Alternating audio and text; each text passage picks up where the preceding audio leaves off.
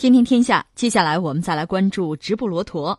英国脱欧已经进入最后阶段。一月中旬，英国下议院否决脱欧协议，首相特蕾莎梅经历史上最大失败。随后又接到噩耗，欧洲理事会主席表示，欧盟不打算重启谈判。据英国广播公司，也就是 BBC，二月一号报道，继拒绝英国脱欧修正案后，西班牙近日要求。在欧盟对英国免签规定上加标注，标明直布罗陀地区是英国殖民地，主权有争议。此举导致英国十分不满，驻欧盟大使亲自表示抗议。政府发言人称，直布罗陀不是殖民地，描述不恰当，当地地位不会因脱欧改变，各方应尊重直布罗陀人民成为英国人的民主意愿。据公开资料介绍，一七一三年西班牙王位继承战争中，英国取得直布罗陀。目前，直布罗陀为英国海外领地，由英国女王出任最高元首，委派总督实行地方自治。英国负责当地国防、外交，维持治安和财政稳定。当地议会多数党领袖负责直布罗陀政府。直布罗陀问题之前我们和大家聊过，今天呢再复习一下哈。直布罗陀这个地方大家都知道，你学过中学地理，就学世界地理的时候，大概会知道这个地儿。这地儿还是挺好找的，它就是在这个欧洲吧，伊比利亚半岛的东南端，面积不大，几万平方公里那个意思吧，不是很大。呃，关键是刚才你说了，它归谁？这地方很要命。英国人说当然归我了。英国呢，在。鼎盛时期，所谓日不落帝国嘛，整个这地球上它占的这个地方很多，当然占的这个地方性质是什么又不一样，很多是殖民地，对吧？但是涉及到殖民地这事儿就麻烦了。为什么？你说西班牙说这是殖民地，英国不干呢？这很简单，因为在特别是二战结束以后，二战结束之前就已经开始了，就是殖民地人民呢有一个就民族解放运动，好多地方就就独立了。如果这儿是殖民地，那英国你就得放手。对吧？都什么时候？二十一世纪了，你还有殖民地？你好意思跟人打招呼吗？嗯，就这儿。但英国讲不是，不是，不是，不是。我们这样，我们英国现在还有十几处海外的领地，十四处左右吧，这是其中之一。在欧洲属地，我们可就这一处。而且呢，这是你们给我们的，就是西班牙你给我的，这事你别赖账。嗯，那怎么回事呢？是这样啊，这个地儿本身，你一看地图，你知道，按地图说，肯定得算西班牙的。离得近嘛，对吧？你们家的地儿嘛。实际上，在一五零一年呢，西班牙就宣布这是我的，这是我的。当时也没人有什么异议啊。但是隔了二百年出事儿了，在一七零一年，就是你说的，西班牙国内出了问题，就是王位谁的，谁的，你的还是我的，就打嘛。就因为继承发生了战争，你一战争就什么叫趁你病要你命，你就这样了，马上有人来来搞你，谁呢？英国，还有别的，荷兰什么奥地利。这群起而攻之吧，那西班牙打不过，打不过最后这么着吧，这个地儿切给你吧，就是你说的，在一七一三年，大家签了个合约，这个地方我就我就给你吧，给你是给你，但是我心里可不服，我觉得这就是我的，但机会我得要回来，是你拿刀逼着我给的，对吧？这是不是一个合理的一个做法？我不服气，所以就一直想要回来。这里边又有两点要说，一点是什么呢？就说英国，英国是崛起嘛。呃，地理大发现之后啊，工业革命啊，英国在西方，在欧洲里率先它崛起了，它成了一个全球的大帝国。它本身又是个岛国，它很小，它的这个对全球的所谓统治啊，也是很很聪明的。它不是直接实施占领，那它得多少人啊，对吧？它呢就有各种各样的搞法，但是有几个地方它必须要，就是全球的这个航线、咽喉要道，他必须得想办法。今天你看美国也是这个样子，美国本身。你想美洲那个地方，你仔细看，美国可以算一个大的一个一个岛，你可以这么说，就是有大西洋、有太平洋，对吧？它还可以算一个岛，它算是个海洋国家，所以它对这个海洋上的要冲啊、海峡、什么咽喉要地啊，它当然要想办法，能占就占，能管就管，能影响就影响，打起仗来我能掐断就掐断，它这个逻辑，海洋国家就是这样子。所以英国当年那算是美国的老师嘛，那也是这个样子。那很多地方他就要直布罗陀，当然我得要了。这个地方地理位置咽喉要道很重要，嗯，而且有了这个苏伊士运河之后，这也很重要。那既然如此，这我当然得拿着，不能给了。而西班牙呢，我们说另一个说西班牙呢一直是要，你这个态度咱们可以理解，肯定是要，我要不回来，我儿子也得要，对吧？但另一方面，西班牙呢，在整个近现代史之中吧，也挺有意思。他你看一战、二战呢。他表面上还都算是得算是中立，可以这么说他。实际上呢，他是有偏心眼儿的。你比如二战的时候呢，他实际上和德国关系不错。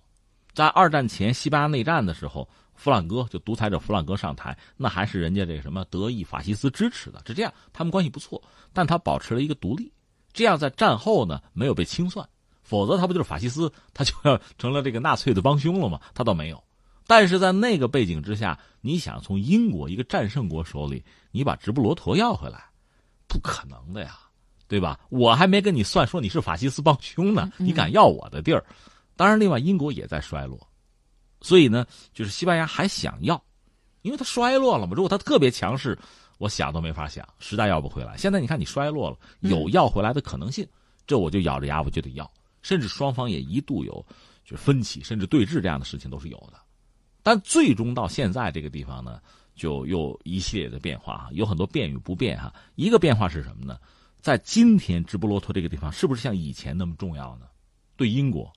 其实也不是了，因为英国确实也衰落，这个地方也不像以前那么重要了。对西班牙也是，你说真那么重要吗？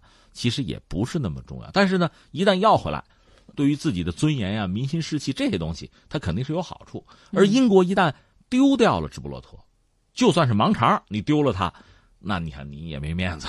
这个地方，呢大家就想办法。另外还有什么呢？英国很聪明嘛，一直以来做工作，你注意，很多人会这么干这个事儿。他移民呢，就这个地方我占下了之后吧，我一个是我得给大家洗脑，这历史就得重新写了，这是我们家的，对吧？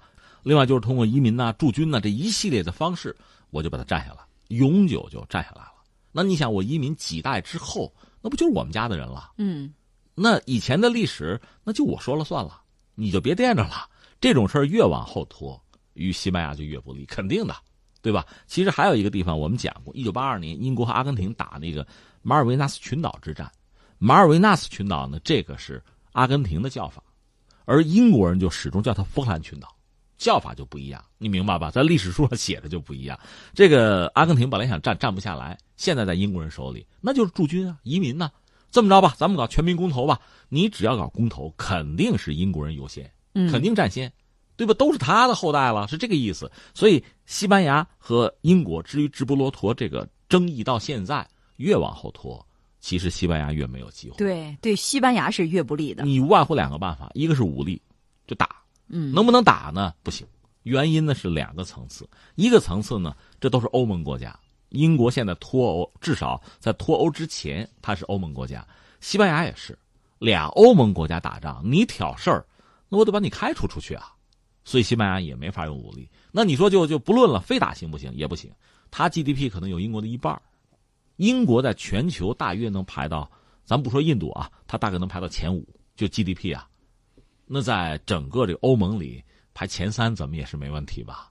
那西班牙要往后排了，所以你比实力不行，呃，实际控制也不行，现在太腻歪了。但是现在英国脱欧了，这是百年不遇的机会，这个机会我要不抓住。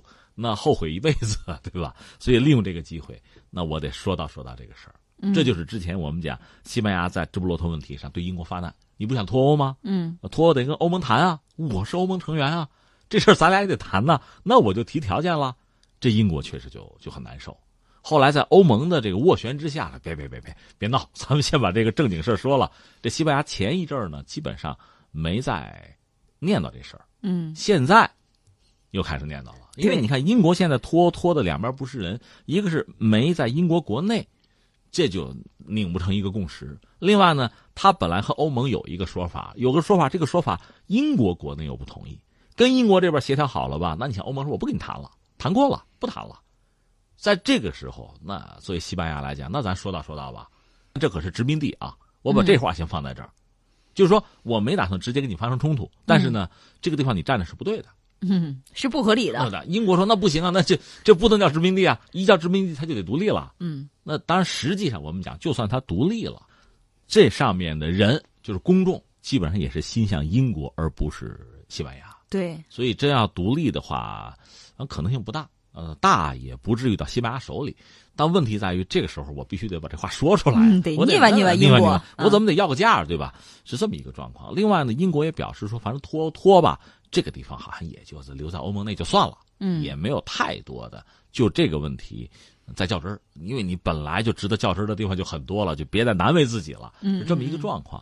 那这个事儿怎么样呢？实际上闹来闹去，我倒觉得，估计大家就是说说而已。